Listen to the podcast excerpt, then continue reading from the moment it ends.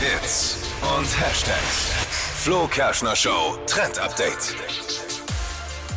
Seit diesem Wochenende ist sie endlich draußen. Die zweite Staffel Bridgerton auf Netflix. Ist eine krass gehypte Serie und die spielt im 19. Jahrhundert. Und das ploppt jetzt modemäßig immer mehr für unseren Frühling mit auf. Also es sind jetzt nicht diese riesigen Kleider mit Unterrücken, also die müsst ihr jetzt nicht anziehen, sondern Blümchen und Spitze sind jetzt für den Frühling angesagt. Also Kleider, die das eben mit drauf haben. Erinnert so ein bisschen an Omas Tapete.